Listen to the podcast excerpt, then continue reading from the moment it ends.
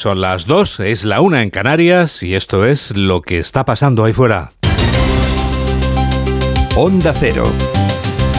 Noticias fin de semana. Juan Diego Guerrero.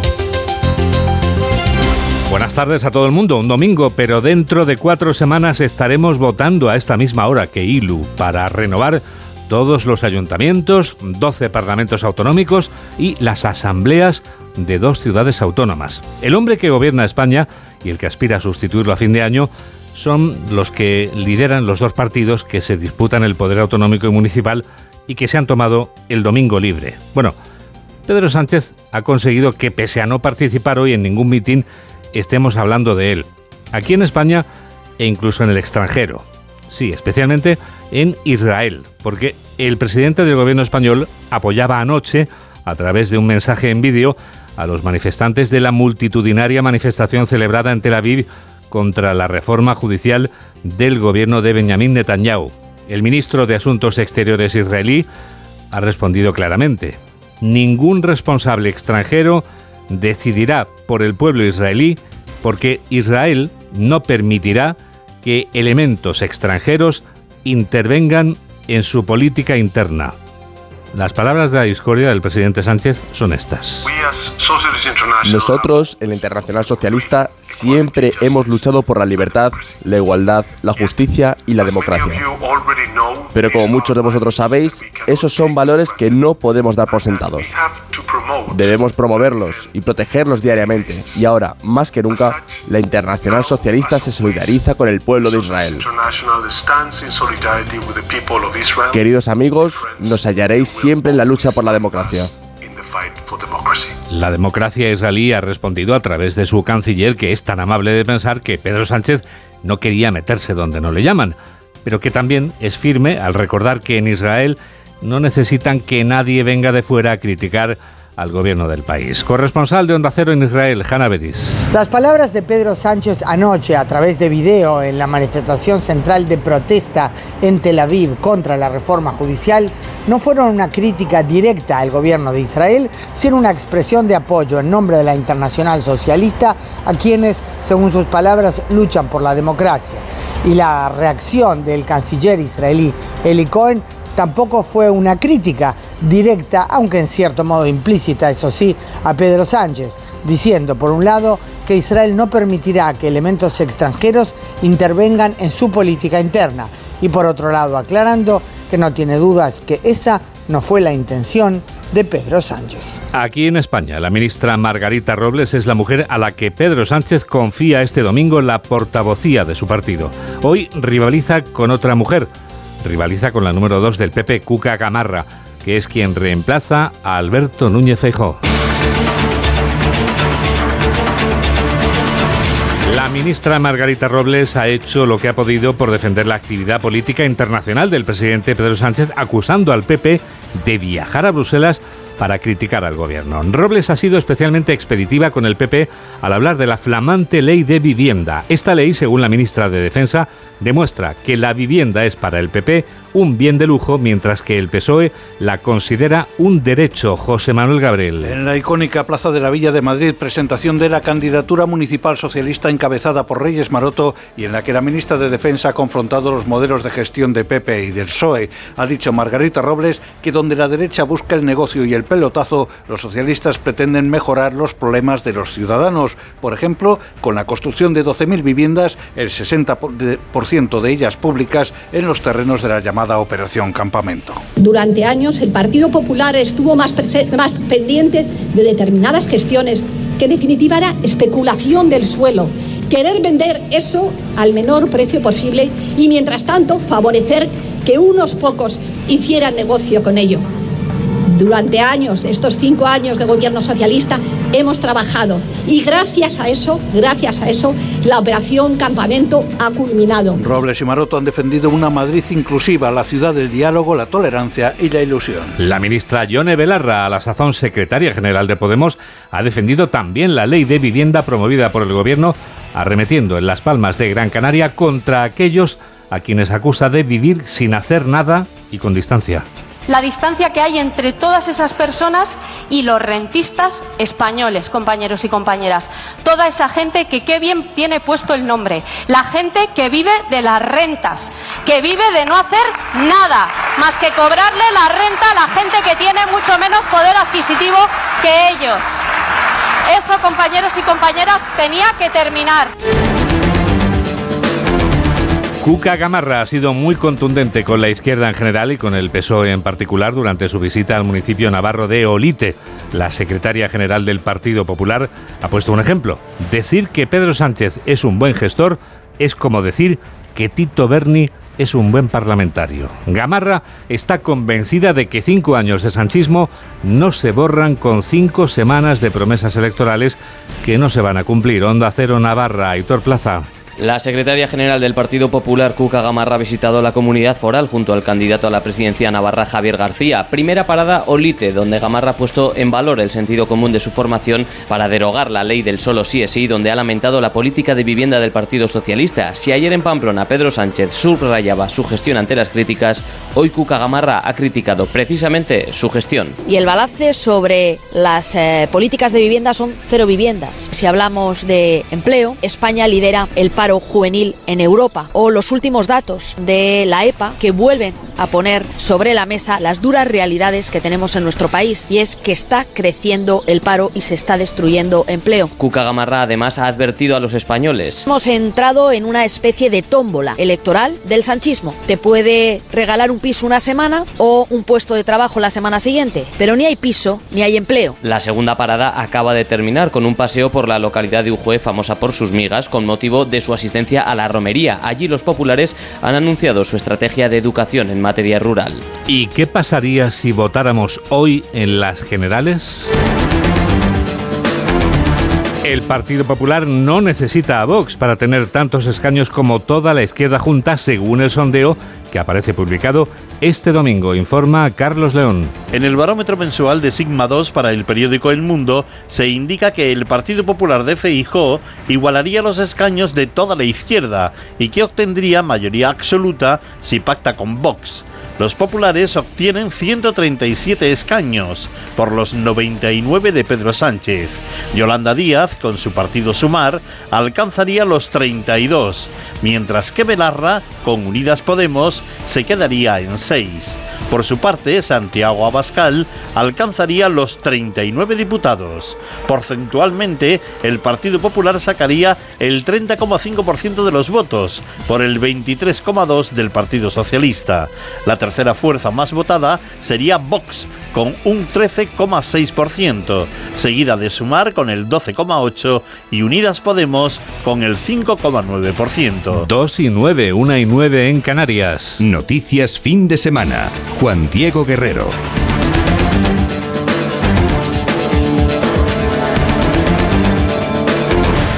El ultraligero accidentado este domingo en la provincia de Barcelona iba ocupado por dos personas. Ambas personas han perdido la vida en este accidente del que nos informa desde Onda Cero Barcelona, Georgina Boisarau. El accidente se ha producido sobre las 10.45 de la mañana en una zona boscosa cerca de la pista de aterrizaje del aeródromo de Moyá, localidad a una hora de Barcelona. Hasta allí se han desplazado los Mossos de Escuadra con un helicóptero de rescate del Grupo de Actuaciones Especiales, cuatro dotaciones terrestres de los bomberos, así como efectivos del Servicio de Emergencias Médicas. Pero las dos personas que viajaban en el ultraligero han muerto cuando el aparato se ha estrellado.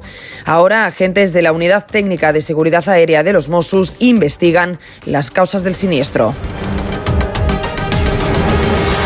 El campeonato de MotoGP ayuda también a que el sector turístico haga caja durante este fin de semana XL. El Gran Premio de España de motociclismo ayuda a que la ocupación hotelera roce el 90% en la provincia de Cádiz. La ciudad de Jerez de la Frontera está viviendo intensamente esta prueba del Mundial con este rugir de motores. Onda Cero Jerez, Leo Galán. El caso es que el rugir de los motores en el circuito de Jerez Ángel Nieto llega como agua de mayo y se deja notar en el ambiente tanto en la ciudad de Jerez como en las localidades del entorno. La provincia de Cádiz ha recuperado el ambiente motero de antes de la pandemia con un fin de semana que tiene una ocupación hotelera por encima del 87 87% en el caso provincial y más del 98% en el caso de la ciudad de Jerez. Como cada año, Jerez se convierte estos días en la capital del motociclismo con la celebración de este gran premio. En cuanto a la previsión económica, se espera que el impacto de la celebración supere los datos del pasado año, cifrado en 25 millones de euros. Una cantidad económica que se reparte no solo en Jerez, sino que beneficia a localidades del entorno, como es el caso de Arcos, el Puerto Rota, Sanlúcar o la propia capital. Llega el minuto económico. Hoy Ignacio Rodríguez Burgos nos explica en un minuto qué tienen que ver las luces y las sombras con los salarios reales. En vísperas del 1 de mayo, el Gobierno se ha comprometido con la Unión Europea a crear 1.100.000 empleos de aquí a 2026. Con la creación de estos puestos de trabajo, 275.000 por ejercicio, la tasa de paro en España bajaría al final del periodo al entorno del 10%, es decir, seguiríamos estando a la cabeza del paro en Europa y eso teniendo en cuenta el cambio de la estructura demográfica que ya es más que evidente con un abultamiento constante de las capas superiores y una significativa reducción de la base de la pirámide. Vamos hacia un sistema con más gente jubilándose que jóvenes entrando a trabajar. La reciente encuesta de población activa nos dejó luces y muchas sombras, por ejemplo el paro juvenil, por encima del 30%. Las luces están en el aumento de la población activa y en la contención en la destrucción de empleo. Las sombras en que sigue aumentando el paro y los contratos a tiempo parcial, el empleo de menor calidad. Los contratos indefinidos son eso, indefinidos y duran cada vez menos. El gobierno promete más trabajo a la Comisión Europea, pero también más impuestos. La presión fiscal, la suma de impuestos y cotizaciones sociales superará por primera vez el 40% del PIB el año que viene y esto cuando los salarios reales en España han caído más del 5% según la OCDE. El resumen del tiempo, Mamen Rodríguez Astre, puede ser algo así como hoy hace menos calor que ayer y menos que mañana. Pues sí, Juan Diego, porque fíjate, marzo mayo, pero no parece que mayo vaya a marcear. Los primeros días apuntan secos y soleados con alguna precipitación el lunes en el extremo noroeste y en Baleares. El miércoles y el jueves en Galicia y en el oeste de Cantabria. Ganaremos grados desde mañana mismo hasta el jueves cuando el descenso nos devuelva a lo normal de la primera semana de mayo. ¿Te quedas para mallear un poquito en este estudio 2 de Onda Cero y hacemos el Foreign Affairs? Primero voy a ver unos anuncios durante 80 segundos y luego te cuento lo que ocurre en el extranjero. Exactamente, 80 segundos. Hola, soy Aitor Gómez y yo también escucho noticias fin de semana con Juan Diego Guerrero.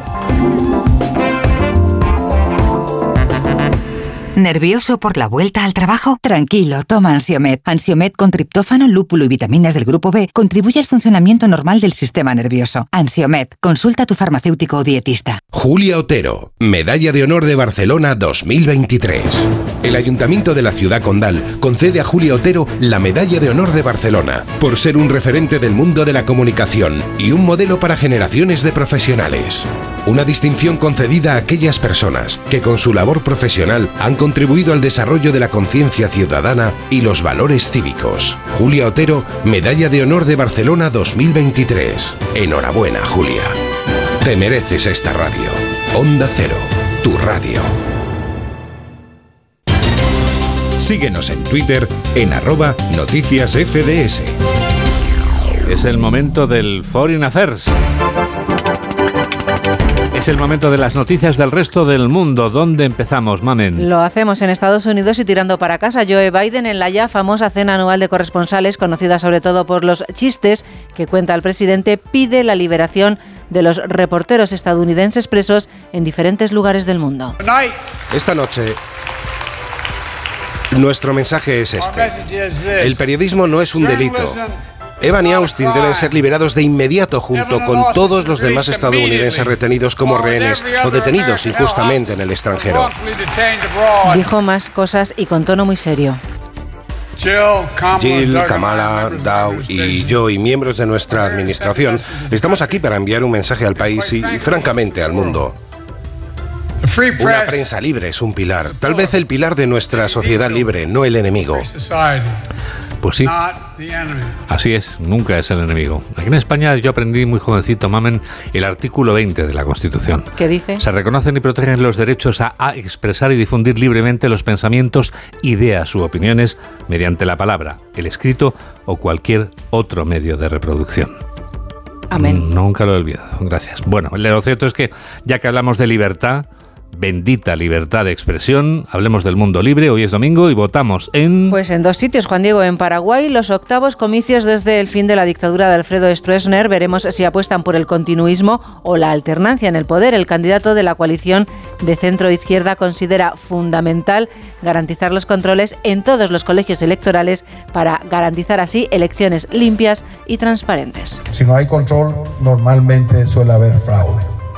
Entonces, la mejor manera de tener elecciones transparentes, limpias, es que podamos tener la suficiente capacidad de garantizar el control de todas las mesas. También votan, Juan Diego, en Uzbekistán. Aquí la papeleta es para aprobar o no el nuevo proyecto de constitución. ¿Y qué es, Mamen, lo que quieren exactamente? Pues siempre queremos cambiar la constitución, suele ser por lo mismo. El plebiscito contempla la prolongación del mandato del actual presidente. Esto y muchas cosas porque afecta a dos terceras partes de la constitución. Abrimos capítulo de relaciones internacionales. Taiwán y China, por ejemplo. Taiwán detecta 10 cazas y 6 buques de guerra chinos en las inmediaciones de la isla. Incluso dicen uno de los cazas ha cruzado su espacio aéreo. Ha sido en el sudoeste. ¿Ha habido respuesta? Pues ha monitorizado la situación y respondido con el despliegue de aeronaves, embarcaciones y sistemas de misiles terrestres. En este tira y afloja, con el que mantiene en vilo al resto del mundo, te recuerdo que el pasado viernes Taiwán ya informó de que drones del ejército chino sobrevolaron la isla. Seguimos ahora, Mamen, con Irán y Estados Unidos. El líder supremo de Irán, durante una visita a Irak, ha dicho, abro comillas, los estadounidenses no son amigos de nadie y ni siquiera son leales a sus amigos europeos. El líder supremo, hay que ver el nombrecito del cargo cuando uno detenta el poder en lugar de ostentarlo. El líder supremo siempre haciendo amigos. Cambiemos de asunto de manera radical, Mary of the Carmen. Vamos a ver, el Papa hoy vuelve a casa. Sí, vive su tercera y última jornada en Hungría. Francisco, en clara referencia a Ucrania, pide a los países que trabajen por la paz, más cunas, ruega y menos tumbas. Guarda soprattutto al vicino martoriato pueblo ucraniano. Vela sobre todo por el pueblo ucraniano vecino y asediado y por el pueblo ruso. Infunde en el corazón de los pueblos y de sus líderes el deseo de construir la paz y de dar a las jóvenes generaciones un futuro de esperanza, no de guerra, un futuro lleno de cunas y no de tumbas, un mundo de hermanos y no de muros. Zelensky Juan Diego va a lanzar su contraofensiva sin esperar a los F-16, lo ha confirmado en su intervención diaria ante la prensa. Con franqueza nos ayudaría mucho. Pero también entendemos que no podemos alargar la contraofensiva, por lo que comenzaremos antes de recibir F-16 u otros modelos. Pero para calmar a Rusia con el hecho de que todavía necesitaríamos un par de meses para entrenar en el avión y solo entonces comenzaríamos una contraofensiva. No, esto no sucederá. Comenzaremos y avanzaremos. Por cierto que la inteligencia británica afirma que ha detectado un serio endurecimiento de los castigos disciplinarios en el ejército ruso. Los soldados acaban encerrados en mazmorras si son descubiertos en estado de embriaguez o intentando abandonar las filas. Y fíjate cómo pasa el tiempo, ¿eh? parece que fue ayer cuando ocurría esto, cómo no, en un fin de semana. Eh, estamos hablando de, lo que ocurre en Sudán, esos gravísimos enfrentamientos. Sudán entra en su tercera semana de combates. Y el humo negro sobre Jartum permanece. Los ataques aéreos y la artillería sacuden la capital. La esperanza llega de un enviado de la ONU quien ha visto un posible atisbo de esperanza. Dice que ambas partes están abiertas a negociaciones, pero no hay fecha. Capítulo de desgracias, o mejor dicho, de otras desgracias. Y empezamos en la India y con una fuga de gas en una fábrica. Entre los muertos hay varios niños. La Fuerza Nacional de Respuesta a Desastres ha venido aquí para determinar qué gas es y su fuente. Definitivamente este es un caso de fuga de gas. De los que supuestamente estaban enfermos, nueve han perdido la vida. Eso está confirmado. La policía patrulla con máscara y pide a los lugareños que se mantengan alejados de la zona acordonada. El barrio ha sido desalojado. Esto es lo que ocurría en la India pero en Florida, en Palm Beach, un tornado causa estragos. Se ven coches apilados unos sobre otros, edificios dañados y fachadas arrancadas. Vamos a ver, hoy terminamos dónde? Con dos terribles sucesos. El primero en Setúbal, en Portugal, donde un tiroteo ha dejado cuatro muertos. Todo apunta, aunque las noticias todavía son algo confusas, a que uno de los fallecidos es el autor que se ha suicidado. Y en Texas, la policía está buscando al sospechoso de otro tiroteo. Este se llevó por delante a cinco personas. Corresponsal de Onda Cero en Norteamérica, Agustín Alcalá. En otra barbarie sin sentido cometida con un rifle de guerra AR-15, cinco personas resultaron muertas el viernes por la noche en la localidad de Cleveland, en Texas, cuando un vecino, posiblemente borracho, entró en su casa y las mató porque le habían pedido que no hiciera ruido con su rifle que estaba disparando en el patio de su casa. Wilson García ha perdido a su mujer y a su hijo. Abrió fuego entrando ahí y mató a mi esposa y a mi niño de, de 8 años y me quedé con uno de, de un mes y medio y, y una de tres. Los muertos son hondureños y García ha solicitado ayuda al consulado de su país para poder repatriar los cadáveres de sus seres queridos. En la residencia había 10 menores y adultos y varios niños. Se salvaron porque sus madres y tías cayeron sobre ellos para protegerlos. Más de un centenar de agentes buscan a estas horas a Francisco Oropeza, de origen mexicano, al que consideran muy peligroso. Las autoridades han recuperado su móvil y el rifle con el que ejecutó a sus víctimas de entre 8 a 31 años, disparándoles en la cabeza.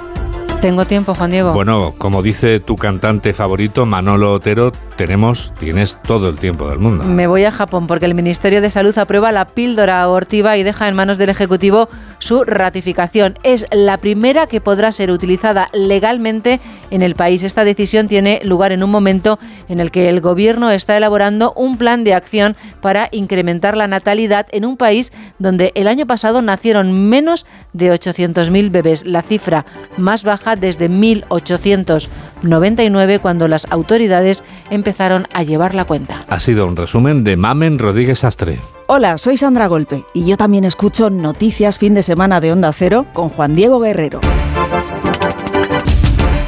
Cuando tienes hijos pequeños, es lógico y normal que te preocupe algo como esto. Cambié de trabajo y ahora paso más horas fuera de casa. Y claro, dejo a mis hijos mucho tiempo solos y eso me preocupa. Pues para estos casos, Securitas Direct tiene una alarma que te protegerá frente a posibles emergencias. Y además, con sus cámaras podrás ver y oír lo que ocurre en casa para tu tranquilidad. Porque tú sabes lo que te preocupa y ellos saben cómo solucionarlo. Llama ahora al 900-272-272 o entra en securitasdirect.es. Este domingo vive la liga en Radio Estadio. Con la presión y los nervios en los partidos con equipos implicados en evitar el descenso y dos citas destacadas, Cádiz-Valencia y Español-Getafe. Atentos a lo que suceda en esos partidos, estarán en Zorrilla, donde el Valladolid recibe al Atlético de Madrid, aspirante a la segunda plaza liguera. El partido Villarreal-Celta completa la jornada en la que también haremos las paradas habituales en los estadios de segunda división, con la Liga ACB de baloncesto y muy pendientes del mundo del motor con los resultados de los grandes premios de Fórmula 1 de Azerbaiyán y de España de motociclismo. Este domingo desde la 1 de la tarde en la web y en la app y a partir de las 3 para todas las emisoras Radio Estadio con Edu García. Te mereces esta radio. Onda Cero, tu radio. Síguenos en Facebook en Noticias Fin de Semana Onda Cero.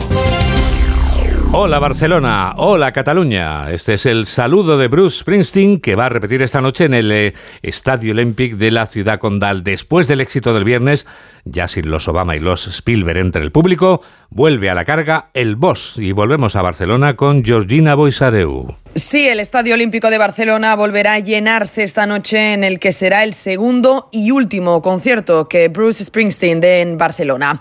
La capital catalana ha sido el punto de partida de la gira europea del cantante y la única parada que Springsteen hace en España. A diferencia del viernes, en el concierto de hoy ya no asistirán los Obama, tampoco Steven Spielberg, pero se espera un lleno total. Unas 55.000 personas cantarán y bailarán los grandes temas de The Boss, que no visitaba Barcelona desde 2016. Tras la capital catalana, Springsteen hará paradas en Dublín, Ámsterdam, Múnich o Göteborg. Now Sport News, ahora noticias del deporte con David Camps. En juego desde las dos, Cádiz-Valencia, de momento empate a cero, duelo directo en la lucha por la permanencia, ambos equipos fuera del descenso, a las seis y media los dos equipos que acompañarían ahora al Elche a segunda división frente a frente, Español-Getafe, a las nueve, Valladolid-Atlético de Madrid y luchando por puesto europeo el Villarreal recibe a las cuatro y cuarto al Celta, el Barcelona mantiene los 11 puntos de ventaja sobre el Real Madrid después de la victoria de ambos equipos ante el Betis y el Almería respectivamente, el colista el Elche goleó 4-0 al Rayo Vallecano y además atentos al Gran Premio de España de motociclismo y al Gran Premio de Azerbaiyán de Fórmula 1, ambos en marcha Y en Fórmula 1, Alonso de momento es cuarto, Carlos Sainz quinto. En la Liga Endesa de Baloncesto, jugado esta mañana, victoria del Real Madrid ante el Zaragoza, 93-86. En juego, Gran Canaria Girona 52-55 al inicio del último cuarto. Para esta tarde, Betis Barcelona, Basconia Breogán y Unicaja Juventud. Y ahora vamos a contarles lo que va a pasar ahí fuera.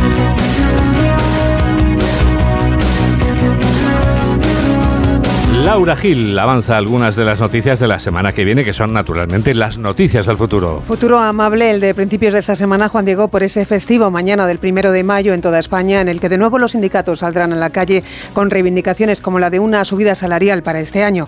Manifestaciones que se van a repetir en otras partes del mundo. En Madrid se suma otro día de fiesta, el 2 de mayo, con actos institucionales el martes en el gobierno regional para conmemorar el levantamiento de los madrileños contra la ocupación francesa. Debido a esa fiesta, precisamente se pasa al miércoles el Consejo de Ministros que va a aprobar, entre otras cosas, la propuesta del presidente Sánchez de este fin de semana de reforzar la formación profesional con 1.300 millones de euros. Para ese mismo día, 3 de mayo, está fijada la reunión con el Gobierno de todas las organizaciones de jueces y fiscales para abordar las demandas que les ha llevado a convocar un paro a partir del día 16. En el fin de semana, la noticia que contaremos con detalle en Onda Cero no es otra que la esperada coronación de Carlos III y de su esposa Camila, que pasa a ser reina ceremonia a la que asistirán el rey Felipe VI y doña Leticia. Allí en los días internacionales, Juan Diego, el miércoles celebramos y reivindicamos desde aquí siempre el Día de la Libertad de Prensa.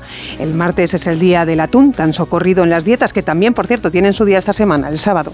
Y el día siguiente, el domingo 7, es el Día de la Madre, que celebramos siempre el primer domingo de mayo. Ese mismo día, el Día de la Risa. Eso que también nos enseñan nuestras madres desde que somos niños a reír. Eso es lo que nos enseñan ellas, a las que, por supuesto, ese domingo vamos a recordar, las recordaremos os recordaremos. Mamen Rodríguez Astre es quien produce y Nacho Ares es quien realiza este programa de noticias de Onda Cero. Hay que ver cómo pasa el tiempo. Nos despedimos ya con la música de los 80 que estamos escuchando durante este fin de semana, como la música de Bruce Springsteen, que esta noche volverá a tocar y cantar en Barcelona este hit del año 1984 que era el primer single del álbum Born in the USA, nacido en los Estados Unidos.